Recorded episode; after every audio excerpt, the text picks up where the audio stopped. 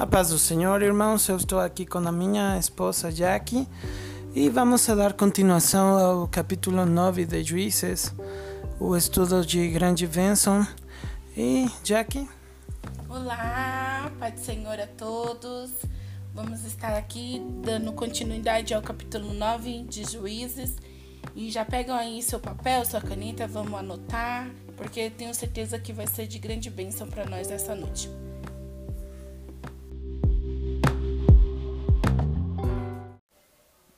Então já pega a tua Bíblia, irmão, e vamos dar leitura a Juízes capítulo 9, verso 1 e verso 2, que diz assim. Bom, que diz assim: E Abimeleque, filho de Jerubaal, foi a Siquém, aos irmãos de sua mãe, e falou-lhe, e a toda a geração da casa do pai de sua mãe, dizendo: Falai, peço-vos, aos ouvidos de todos os cidadãos de Siquém, qual é o melhor para vós? Que setenta homens, todos os filhos de Jerubal, dominem sobre vós? Ou que um homem sobre vós domine? Lembrai-vos também que sou osso vosso e carne vossa. Então, temos que lembrar que Abimeleque, o nome Abimeleque significa filho do rei. Mesmo Jerubal ou Gideon não, não tendo aceitado ser rei, ele viveu como rei e possivelmente na sua mente tinha, tinha esse conceito dele mesmo. Viver como rei, se comportar como rei, agir como rei.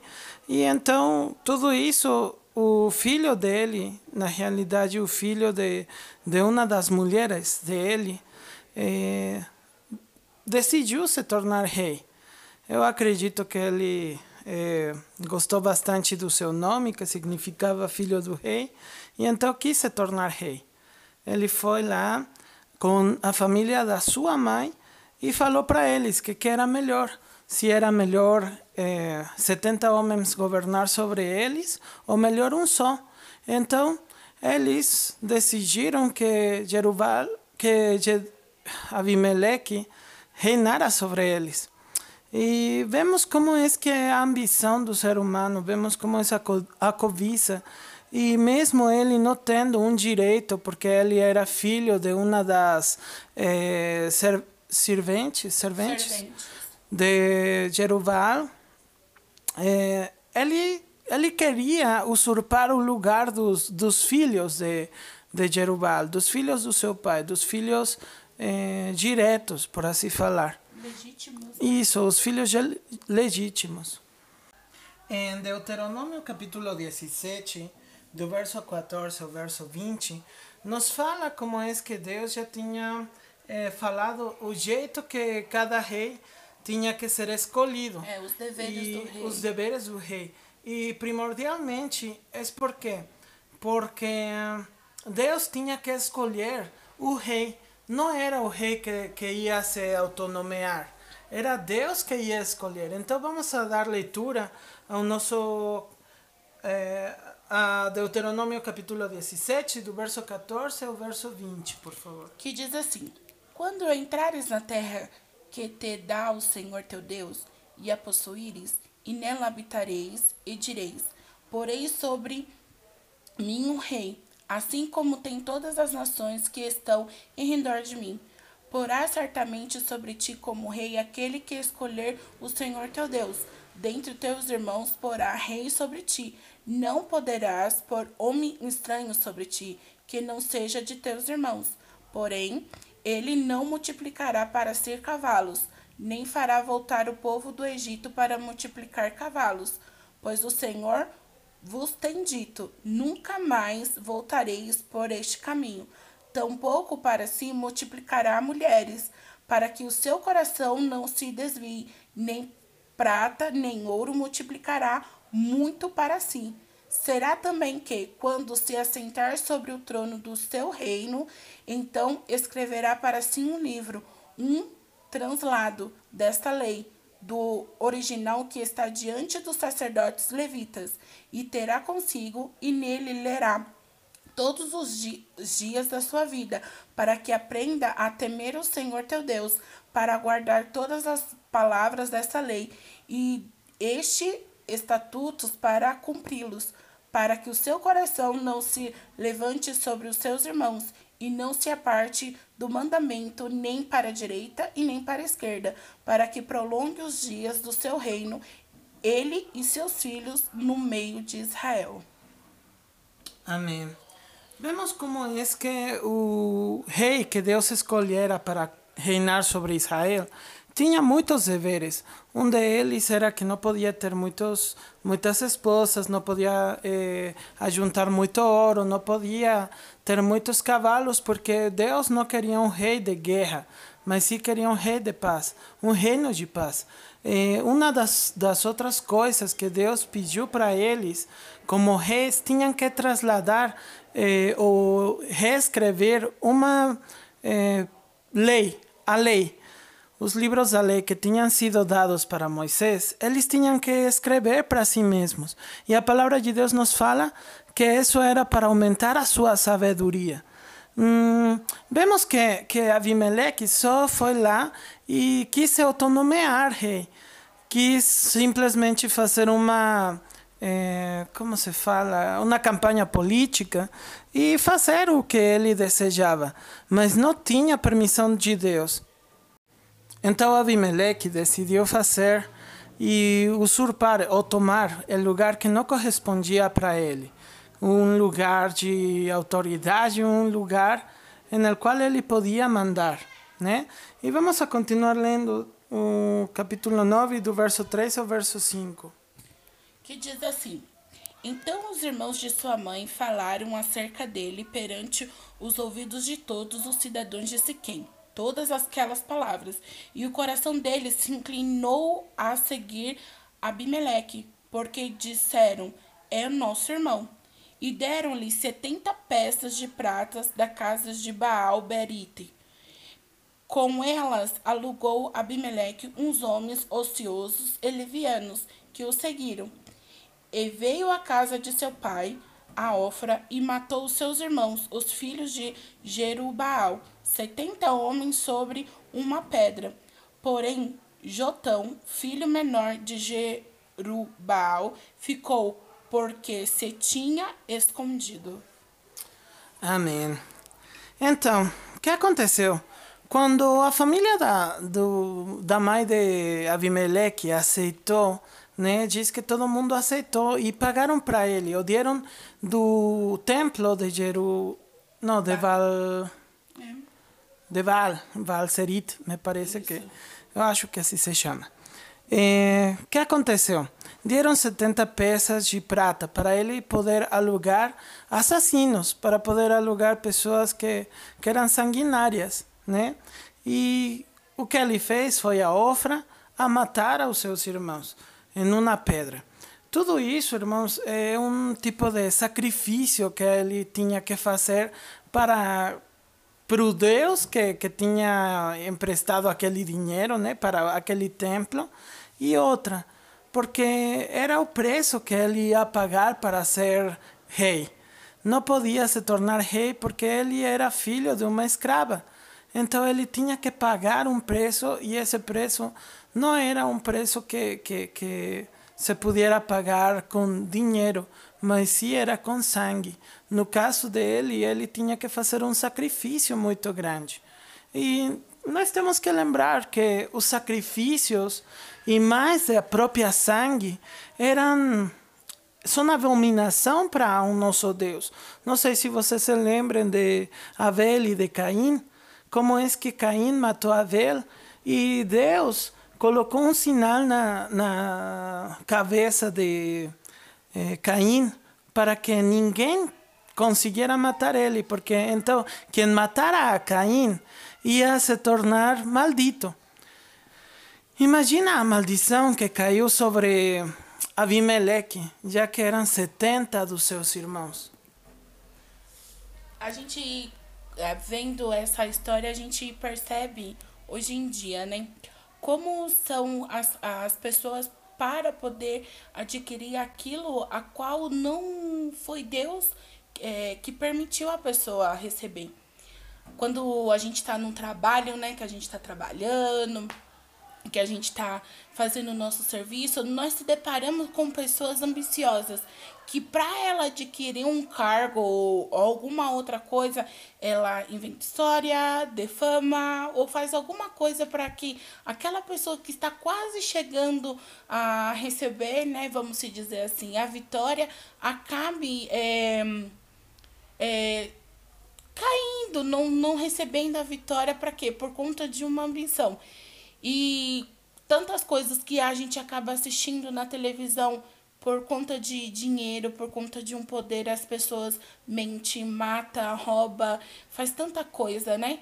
Imagina, Abimeleque foi lá, matou 70 dos seus irmãos, sobrando um, Jotão, que, que ele, se, ele se conseguiu ainda, só se conseguiu salvar por conta que ele conseguiu se esconder.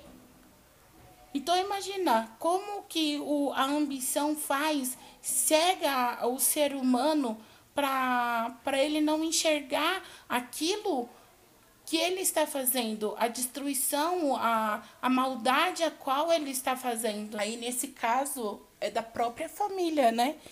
Então é, é muito complicado a situação a qual é, todos ali estavam vivendo, né? Naquela época, por conta da ambição e o século pode ter mudado, pode ter mudado os anos, a forma, mas ainda existe a ambição. Aí, Jotão, quando ele conseguiu escapar, então ele vai começar a, a, primeiramente a falar uma parábola e depois ele vai falar uma maldição. Né? Vamos a dar leitura a Juízes, capítulo 9, 9, versículo 7 ao 15. Do 7 ao 15. Que diz assim: E dizendo a Jotão, foi e pôs-se no cume do monte de Gerezim, e levantou a sua voz e clamou e, disse, e dizendo: Ouve-me, cidadão de Siquém, e Deus vos ouvirá a voz. Foram uma vez as árvores a urgir para si um rei, e disseram à oliveira: Reina tu sobre nós. Porém a oliveira lhe disse: Deixaria eu a minha gordura, que Deus e os homens em mim prezam, e iriam pairar sobre as árvores? Então disseram as árvores à figueira: Vem tu e reina sobre vós. Porém a figueira lhe disse: Deixaria eu a minha doçura e o meu bom fruto, iria pairar sobre as árvores? Então disseram as árvores à videira: Vem tu e reina sobre nós.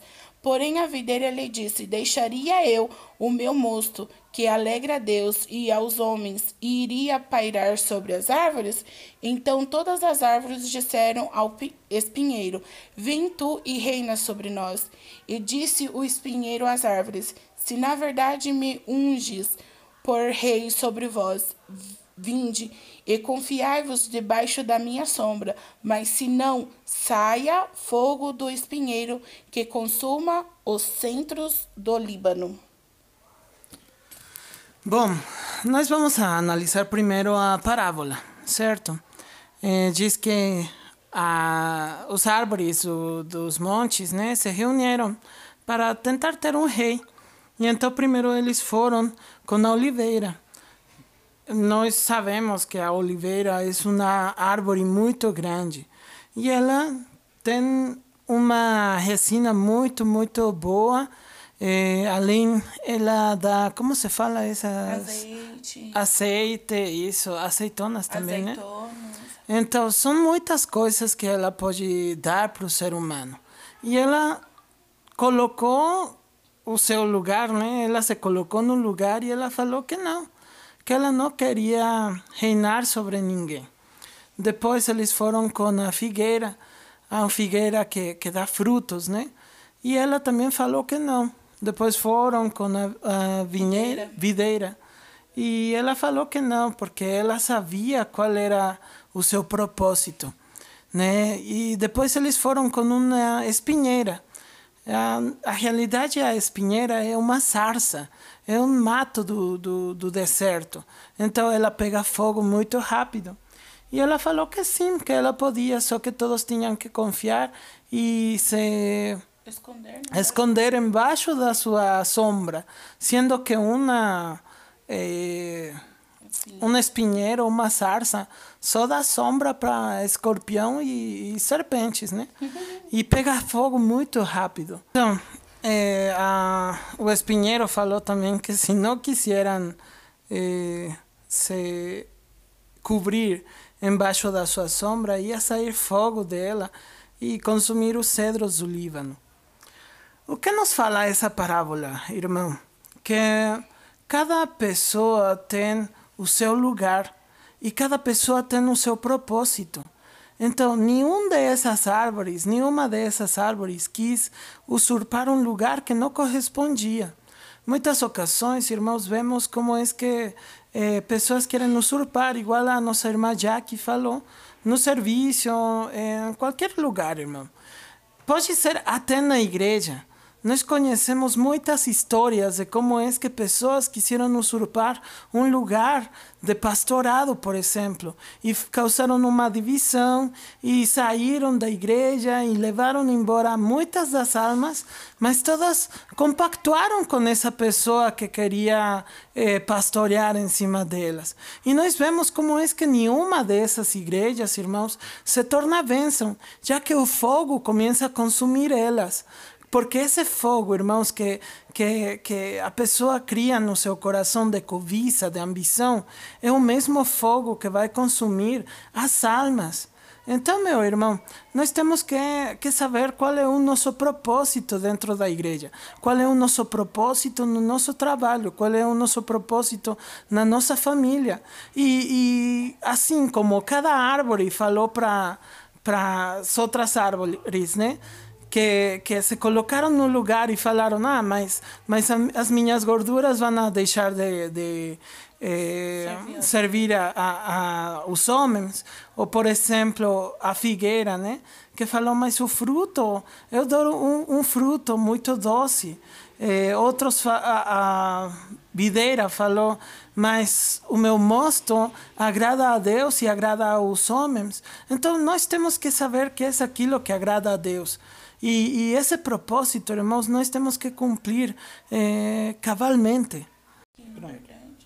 Vamos então a escutar agora a maldição que Jotão falou para eles.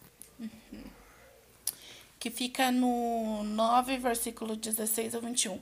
Agora, pois, se é que em verdade e sinceridade agiste, fazendo rei ao Abimeleque, e se bem fizeste para com Jerubal e para com a sua casa, e se com ele usaste conforme ao merecimento das suas mãos, porque meu pai pelejou por vós e desprezou a sua vida e vos livrou da mão dos medianitas. Porém vós, hoje, vos levantaste contra a casa de meu pai e mataste a meus filhos, setenta homens sobre uma pedra, e Abimeleque, filho da sua serva, fizeste reinar sobre os cidadãos de Siquém, porque é vosso irmão.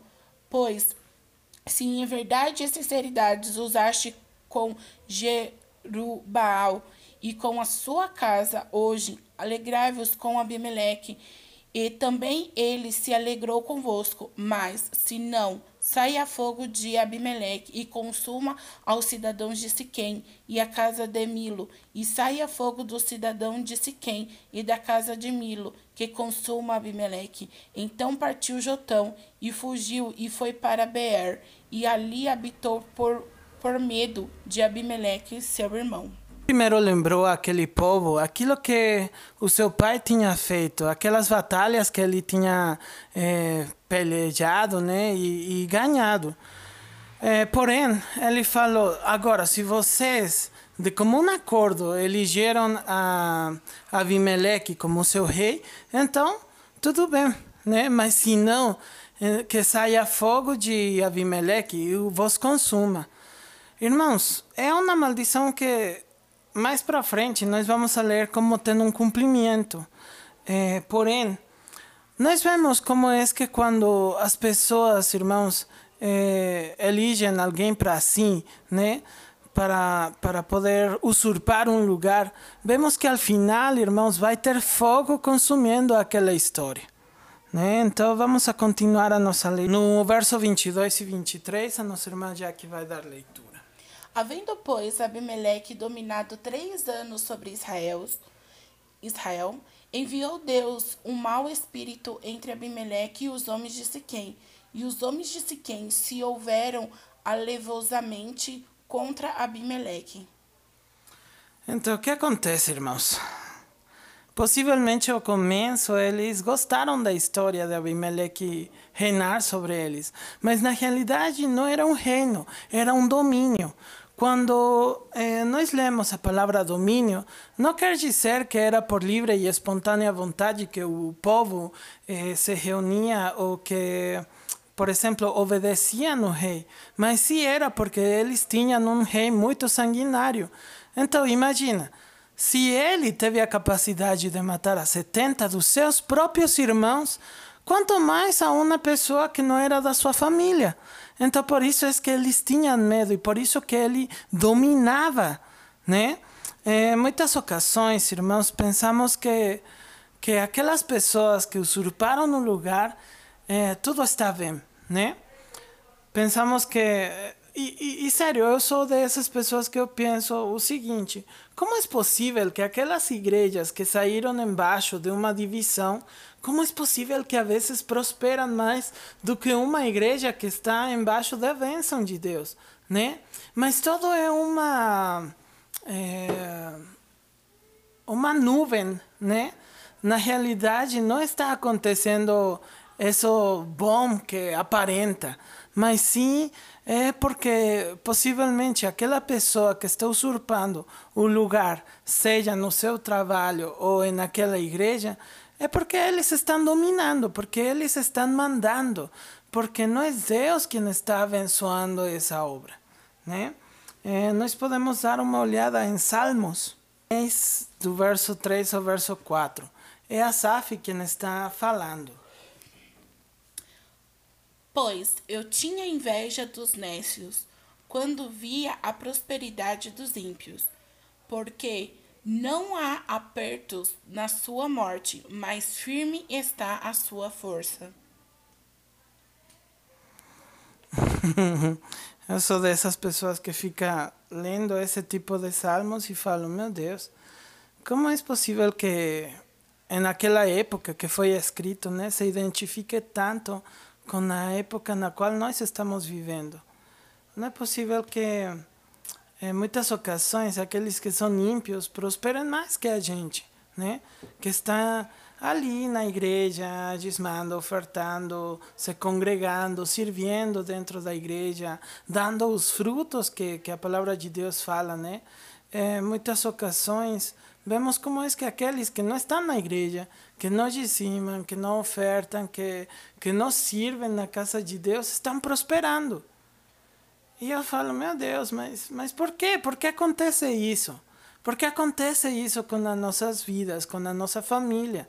Né? Se nós somos aqueles que estamos ali lutando, eh, que estamos ali ofertando, que estamos ali trabalhando. Mas a SAF tem também uma visão, uma perspectiva diferente. Quando ele entra no santuário de Deus, então ele consegue enxergar como é que o caminho dos impíos se vai tornar, né? Vamos ler do verso 17 ao verso 20 de Salmo 73. Que diz assim: Até que entrei no santuário de Deus, então entendi eu o fim deles. Certamente tu o puseste em lugares escorregadios, tu os lanças em destruição, como caem na desolação quase num momento, ficam totalmente consumidos de terrores, como num sonho, quando se acorda assim o Senhor, quando acor acordares, desprezará a aparência deles. Então podemos ver como é que tudo aquilo que eles estão vivendo é simplesmente aparência, uhum. não é outra coisa. E o que eu fico para pensar é como a vida dele se torna como um carro de é, um carro sem freios em uma descida, né? Não tem como se controlar. Aparentemente tudo está indo muito bem, tudo está dando certo, porém é o próprio Deus que está permitindo que eles escorreguem em suas próprias iniquidades. É, porque é, tudo aquilo que conquistamos com a vontade soberana de Deus é, traz paz e tranquilidade para as nossas vidas, né? E quando conquistamos aquilo que pegamos, né? Não é nem conquistamos, pegamos aquilo que não não nos pertence. Né? Deus não nos deu o direito de, de conquistar, nem de adquirir, nem nada. Isso traz tormento de alma para a gente. Então, muitas vezes, a palavra de Deus fala que o que é bênção não traz dores. As bênçãos de Deus não traz dores. Então, se você tá pensando, tá olhando e vendo, ai, eu tô, tô sofrendo, Deus me deu uma bênção, eu tô sofrendo com essa bênção. Isso não foi uma bênção de Deus. Isso foi uma conquista das suas mãos, foi uma coisa que você pegou. Agora a palavra de Deus fala que as bênçãos de Deus acrescentam paz e alegria. E alegria. Então aqui nós, nós vamos continuar entendendo como as coisas que é que pegamos com as nossas mãos, que não seja da vontade de Deus, nos traz as dores. Uma vez eu escutei a, a uma pessoa que falou assim: é, se esse filho é para nascer, e se é a tua vontade, meu Deus, então que ele nasça e que ele seja de bênção para nossas vidas. Agora, se ele não for de bênção para as nossas vidas, então tira. E Deus tirou aquele, aquela criança, aquele menino. É, muitas ocasiões, irmãos, podemos olhar que que tem coisas que nós deseja, que, que nós queremos conquistar, mas não é Deus que nos está permitindo conquistar. Por quê? Porque possivelmente se tornem é, um tormento para as nossas vidas. Mas agora, aquelas que Deus nos dá, irmãos, assim como falou a nossa irmã Jack, trazem paz, traz alegria. E, irmão, eu peço que você medite nisso, porque muitas das coisas que nós temos conquistado têm trazido alegria, mas também tem outras, irmãos, que, que estão é, nos prejudicando e trazendo também junto consigo dores e tristeza. Então, medita nisso, irmão. Vamos a ler o verso 23 e 24 do capítulo 9 de Juízes. Enviou Deus um mau espírito entre Abimeleque e os homens de Siquém, e os homens de Siquém se houveram alevosamente contra Abimeleque, para que a violência feita aos setenta filhos de Jerubal viesse e o seu sangue caísse sobre Abimeleque, seu irmão, que os matara, e sobre o cidadão de Siquém, que fortaleceram as mãos dele para matar os seus irmãos. Bom, ali nós podemos ver que os problemas começam, né? Depois de três anos nos quais Abimeleque dominou sobre aqueles povos, então Deus eh, Deus colocou um espírito entre eles e diz que uns se levantaram em contra do outro, né, de Abimeleque, alevosa, alevosamente. Por quê? Porque possivelmente naquela cidade, irmãos, era uma cidade onde é, passavam aquelas pessoas para pagar os impostos, os tributos a Abimeleque. Então, eles agiam alevosamente, por quê? Porque possivelmente eles estavam roubando aquilo que a, aqueles tributos e pegando para si. Deus colocou esse espírito não só para que para que para vengar a morte dos 70 irmãos de Abimeleque, mas também para que a cidade sofresse a mão de Abimeleque, né? Então vemos como é que Deus é um Deus justo. Deus não deixa eh, o ímpio sem a sua paga. Né? E, e, geralmente essa paga, irmãos, a palavra de Deus nos fala que é uma coisa é, tremenda cair nas mãos de um Deus vivo. Então imagina como é que vai agir Deus agora. Vamos a dar leitura agora do verso 25 ao verso 29. E os cidadãos de Siquém puseram contra ele quem lhe amasse, emboscada sobre os cumes dos montes, e todo aquele que passara pelo caminho junto a eles o assaltavam. E contou-se isso a Abimeleque. Veio também Gaal, filho de Ebed, com seus irmãos, e passaram a Siquém. E os cidadãos de Siquém confiaram nele, e saíram ao campo e vindimaram as suas vinhas e pisaram as uvas e fizeram festa e foram à casa de seus deuses e comeram e beberam e amaldiçoaram Abimeleque. E disse Gaal, filho de Ebed, quem é Abimeleque e quem é Siquém para que o servimos?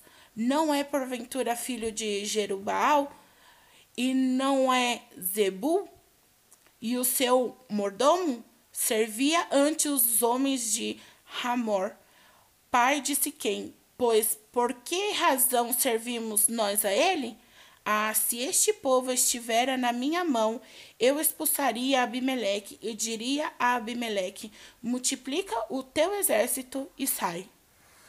Bom, ali vemos que não somente eles roubavam, mas também estavam pegando o fruto da terra, né, para eles, para eles fazerem festas. E então, em uma dessas festas, diz que eles fizeram muito vinho. E então Gaal, que era um de aqueles filhos de, de Siquem, daqueles moradores de Siquem, se levantou e começou a, a tentar eh, colocar coisas na cabeça do povo né? Para quê? Para que deixaram de servir a Abimeleque, para que se tornaram em contra de Abimeleque, se eh, fizeram uma rebelião em contra dele. E ele pergunta, mas ele não é filho de Jerubal? Eles usam aquele nome de Jerubal, por quê? Porque era eh, o nome que tinha sido dado para Gedeão, aquele que lutou em contra de Baal, significa. Então, eles usaram esse nome por quê? Porque eles adoravam a Belzebu, porque eles adoravam a Baal. Então, por isso é que Gaal queria esse lugar. Nós podemos ver que quando tem traição, quando tem ambição, quando tem cobiça, quando querem usurpar um lugar que não corresponde, um dos castigos é que outras pessoas também ambicionem aquilo que eles ganham, eh, desejam aquilo que eles têm né? E, e tomar posse do lugar que, que eles eh, tomaram para si. Quando Abimeleque se enterou que tinha eh, Gaal em contra dele, né, em rebeldia, em sublevação, então o que aconteceu? Ele foi lá para pegar aquilo que pertencia a ele, né? Que não era Deus que tinha dado, porém pertencia a ele. Vamos a ler então do verso, 20, do verso 30 ao verso 45. Vamos a ler aquilo que, que aconteceu. E, ouvindo Zebul, o maioral da cidade, as palavras de Gaal, filho de Ebed, se acendeu a sua ira, e enviou astutamente mensageiros a Abimeleque, dizendo: Eis que Gaal, filho de Ebed, e seus irmãos vieram a Siquém, e eis que eles estão sublevando esta cidade contra ti. Levanta-te, pois, de noite, tu e o povo que estiver contigo, e põe emboscadas no campo. E levanta-te pela manhã ao sair o sol, e dá de golpes sobre a cidade, e eis que, saindo contra ti, ele e o povo que estiver com ele, faz-lhe como puderes. Levantou-se, pois, Abimeleque e todo o povo que com ele havia de noite, e puseram emboscadas a Siquém, com quatro tropas. Egaal, filho de Ebed, saiu e pôs-se à entrada da porta da cidade, e Abimeleque e todo o povo que com ele havia se levantou das emboscadas. E, vendo Gaal, aquele povo, disse a Zebu: Eis que desce gente dos cumes dos montes. Zebu, ao contrário, lhe disse: A sombra dos montes vês como se fossem homens. Porém, Gaal ainda tornou a falar e disse: Eis ali desce gente do meio da terra, e uma tropa vem do caminho de carvalhos de Meomenim. Então lhe disse Zebul, onde estão agora a tua boca com a qual dizias, quem é Abimeleque? Para que servíamos? Quem é este, porventura, o povo que desprezaste? Sai, pois, peço-te, e peleja contra ele. E saiu Gaal à vista do cidadão de Siquém, e pelejou contra Abimeleque, e Abimeleque o perseguiu, porquanto fugiu de diante dele, e muitos feridos caíram até a entrada da porta da cidade. E Abimeleque ficou em Aruma e Zebul, expulsaram a Gaal, e seus irmãos para que não pudessem habitar em Siquém. E sucedeu no dia seguinte que o povo saiu ao campo, disto foi avisado Abimeleque. Então tomou o povo e o repartiu entre três tropas, e pôs emboscadas no campo, e olhou, e eis que o povo saiu da cidade, e levantou-se contra ele e o feriu. Porque Abimeleque e as tropas que com ele havia romperam de improviso e prepararam a entrada da porta da cidade, e as outras duas tropas deram de improviso sobre todos os quantos estavam no campo e os feriram. E Abimeleque pelejou contra a cidade todo aquele dia e tomou a cidade e matou o povo que nela havia e assolou a cidade e a semeou de sal. Uau, quando você lê essas histórias, você fala, meu Deus, eram muito sanguinários, né? Mal. E era mal. O que acontece, irmãos? Abimeleque, quando escutou aquilo que, que o eh, governante da cidade tinha falado para ele, né? Eh, que, que tinha Liga Ali, que estava falando em contra de Abimeleque. Então, ele enviou a uns eh, mensageiros, né? Para que falaram isso para Abimeleque e que fosse lá e que colocaram emboscadas eh, ao redor do acampamento onde eles estavam, né?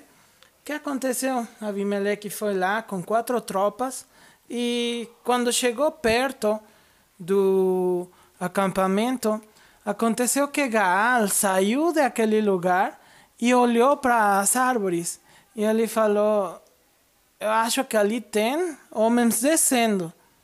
Mas como eles tinham bebido muito, muito, muito, então o governante da cidade falou: Nossa, eu acredito que você está vendo, eh, confundindo as sombras dos, das árvores como se fossem humanos. E então Gaal falou: Não, realmente, estão ali descendo em contra nossa. E o governante da cidade falou: Ah mas não era você que falava que quem era Abimeleque para nos governar? Então vai lá e luta. Né? Podemos ver, irmãos, que eh, dentro dessa sublevação também tinha traição, porque o próprio governante estava ali curtindo do vinho que eh, Gaal tinha feito eh, estava dentro da conversa, mas ele sugeria lealdade para Abimeleque, porém, ele estava junto também com os adversários. Então, uma das coisas, irmãos, que traz eh, usurpar, eh, ambicionar e, e ter lugares que Deus não nos entregou nas nossas mãos é traição. Então, eh, depois de que Gaal falou isso, foi e lutou. Porém, ele perdeu a batalha e saiu é, para os portões da cidade. Só que Abimeleque não ficou contente e começou a perseguir ele. E não somente entrou na cidade e matou a todos aqueles que estavam saindo a trabalhar no campo, mas diz a palavra de Deus que ele assolou aquela, aquela cidade. Então quer dizer que ele matou a todos aqueles que estavam ali na cidade, no campo, trabalhando, eh, fazendo as atividades do dia a dia, somente chegou Abimeleque e matou, matou a todos eles. Eh, diz a palavra de Deus que ele também semeou sal na cidade para que fosse infértil. Então, uma das coisas, irmãos, que traz também usurpar lugares que Deus não te deu é assolação, sangue, morte, infertilidade e, irmãos, é, é muito é, visível como é que o castigo de Deus estava em contra daquele povo, né? E podemos ver, ah, mas Abimeleque continua vivo, né? É, mas logo, logo ele vai morrer. Porque Deus não somente é, vai acabar com aquela cidade, mas também vai acabar com aquele que usurpou o lugar que não correspondia. Vamos a ler então do verso 46 ao verso eh, 50. E ouvindo todos os cidadãos da torre de Siquém, entraram na fortaleza na casa de, do deus Berite. E contou-se a Abimeleque que todos os cidadãos da torre de Siquém se havia congregado. Subiu, pois, Abimeleque ao monte Salmão, ele e todo o povo que com ele havia. E Abimeleque tomou na sua mão um machado e cortou um ramo de árvore e levantou e pô-lo ao seu ombro e disse ao povo que com ele havia: O que me viste fazer? Apressai-vos e fazei-lo assim como eu. Assim, pois, cada um de todo o povo também cortou o seu ramo e seguiu Abimeleque, e pondo os ramos junto da fortaleza, queimaram ao fogo a fortaleza sobre eles de modo que todos os homens da torre de Siquém morreram, uns mil homens e mulheres. Então Abimeleque foi a Tebes e a sitiou e a tomou. O que acontece, irmãos? Aqueles que tinham eh, conseguido fugir daquela situação lá no campo, eles conseguiram fugir para o templo de, de Baal. Eh, eles se esconderam, aproximadamente mil homens, oh, e, e, lógico, tinha mulheres também, crianças. Só que Abimeleque foi lá, pegou galhos das árvores, fez com que o seu exército fizesse igual que ele e colocaram fogo naquele templo. Então vemos, irmãos, como agora também tem um eh, castigo para aquele templo que tinha eh, apoiado a sua rebelião. Nós vemos que, que o juízo de Deus, irmãos, não é somente para aqueles que se rebelam, mas também para aqueles que apoiam a rebeldia, né?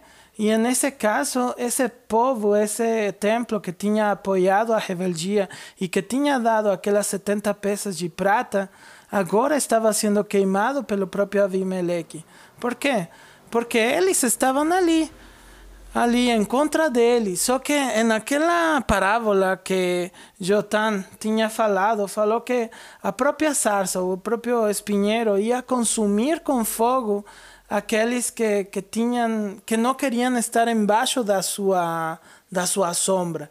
Então, eles tinham se revelado, tinham se sublevado e agora o fogo os iba a consumir. Então podemos ver como é que aquela profecia né, e aquela maldição está se tornando realidade em aquele, em aquele momento. Vamos agora ler do verso 51 ao verso 55.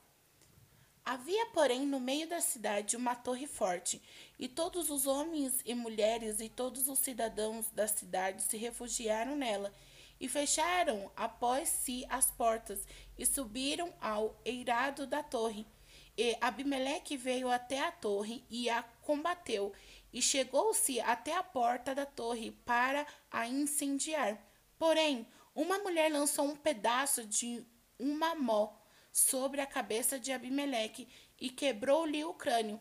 Então chamou logo ao moço que levava as suas armas e lhe disse: desembainha a tua espada e mata-me, porque não se diga de mim, uma mulher me matou.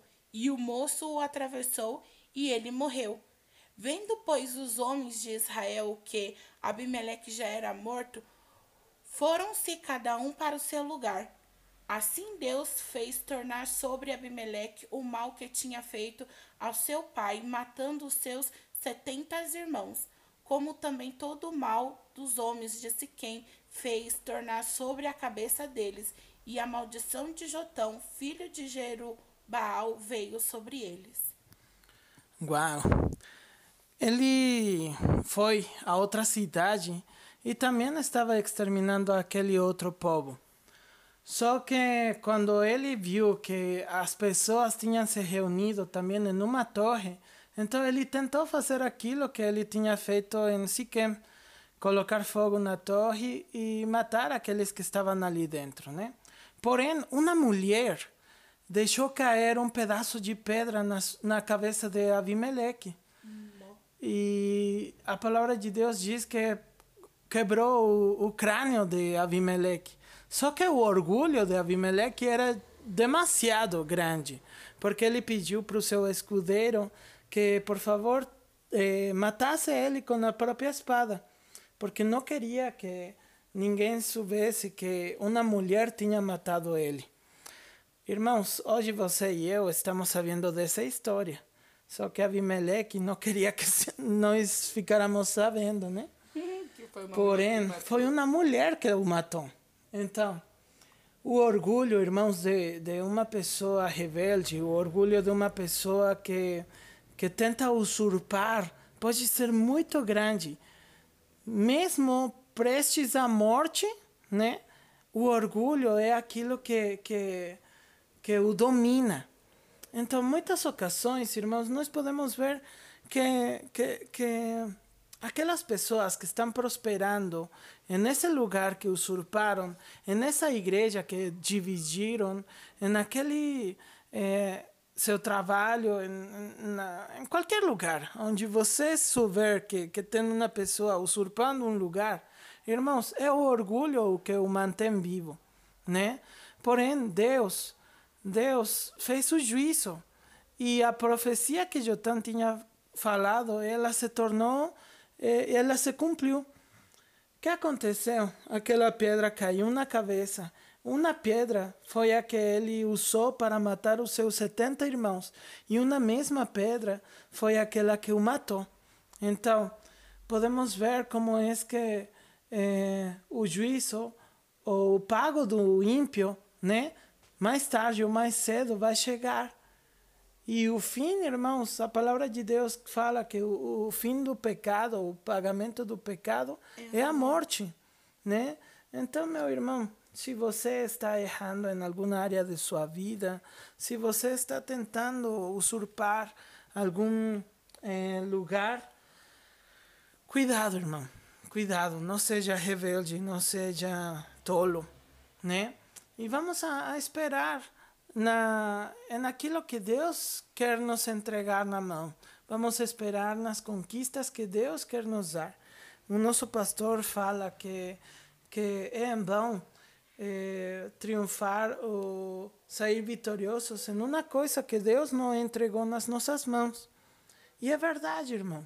Se Deus não está entregando alguma coisa nas suas mãos, não procure mais ela. Porque é o próprio Deus que está impedindo você tomar aquele lugar, tomar aquele, é, aquela bênção na sua mão.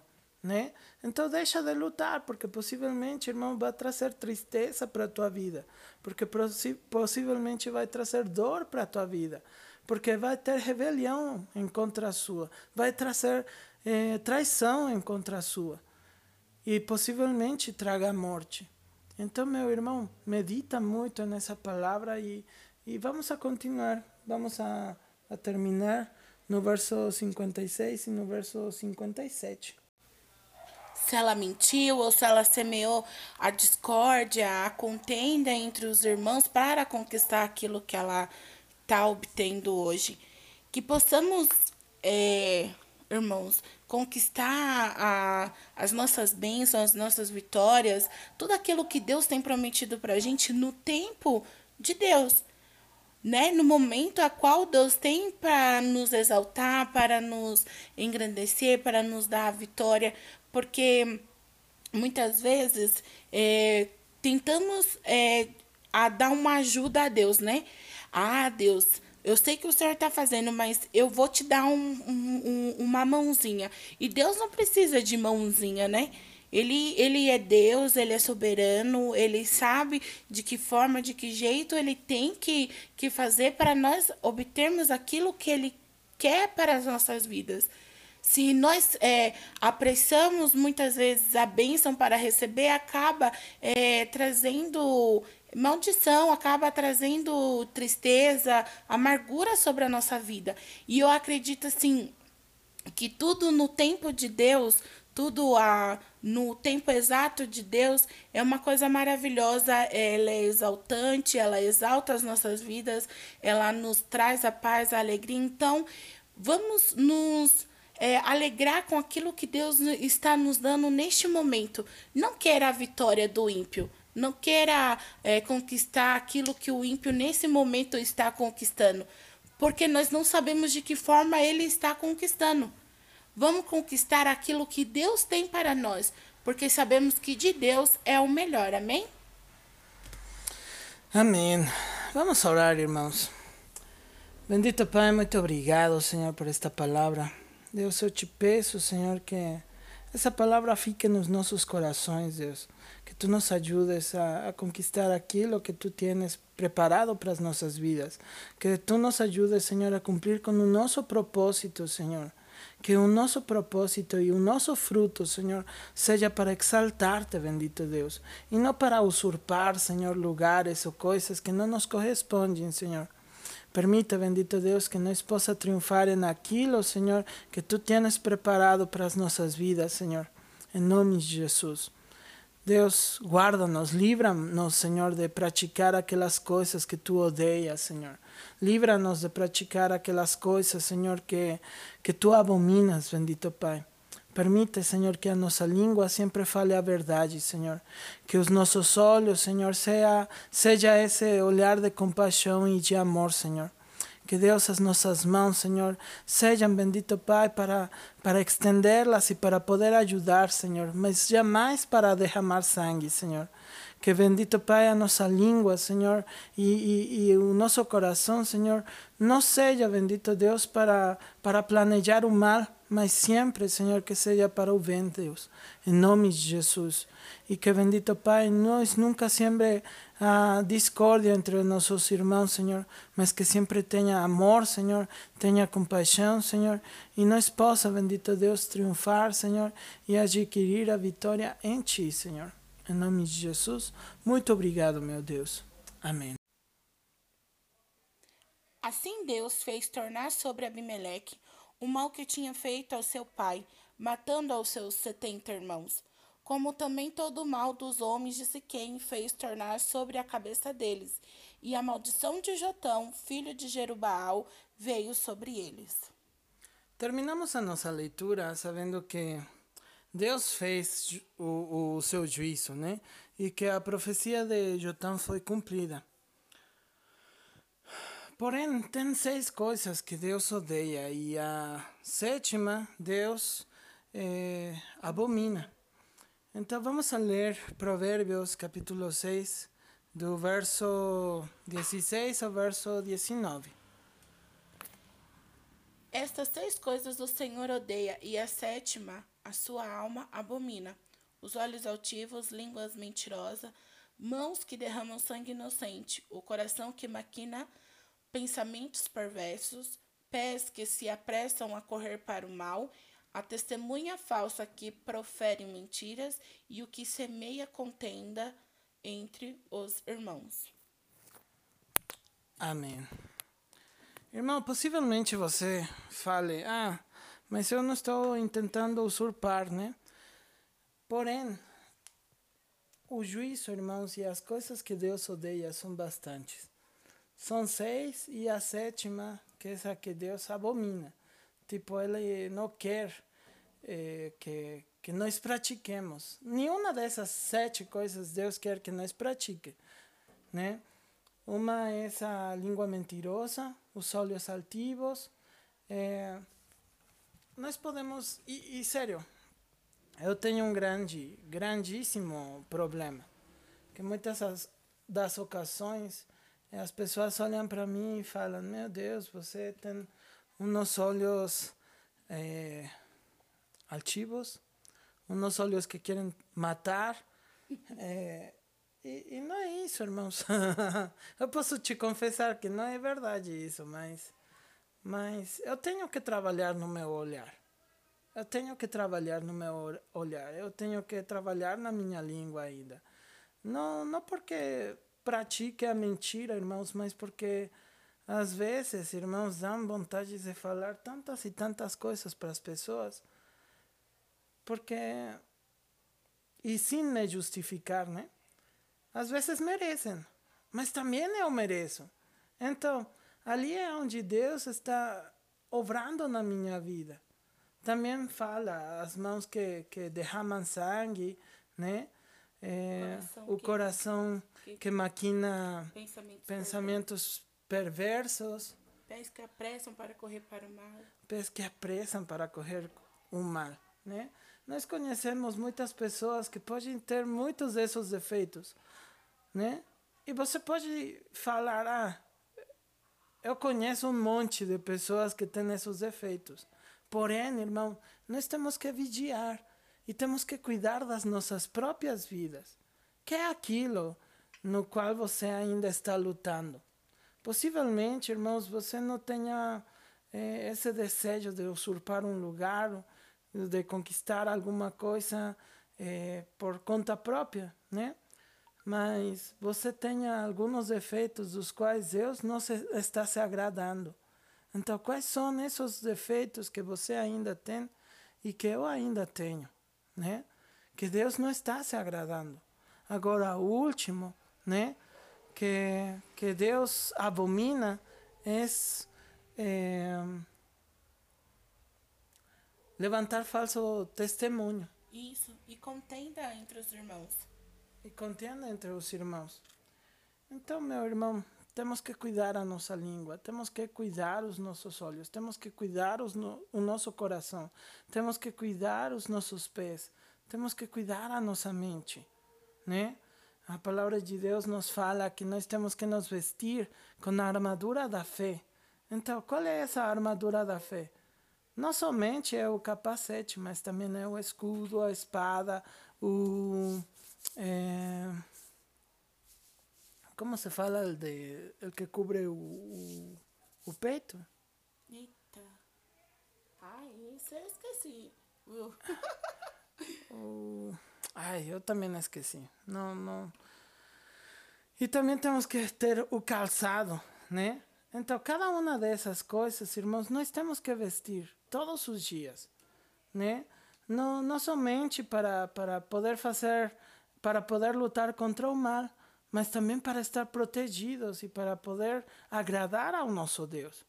Então, meu irmão, eu te convido a que você agrade a Deus, a que você coloque sua vida no altar e, e que você não, não deseje aquilo que, que os outros estão conquistando, porque a nossa vitória é maior, irmão, porque a nossa vitória vem do céu, porque Deus já entregou nas nossas mãos só que está chegando, né?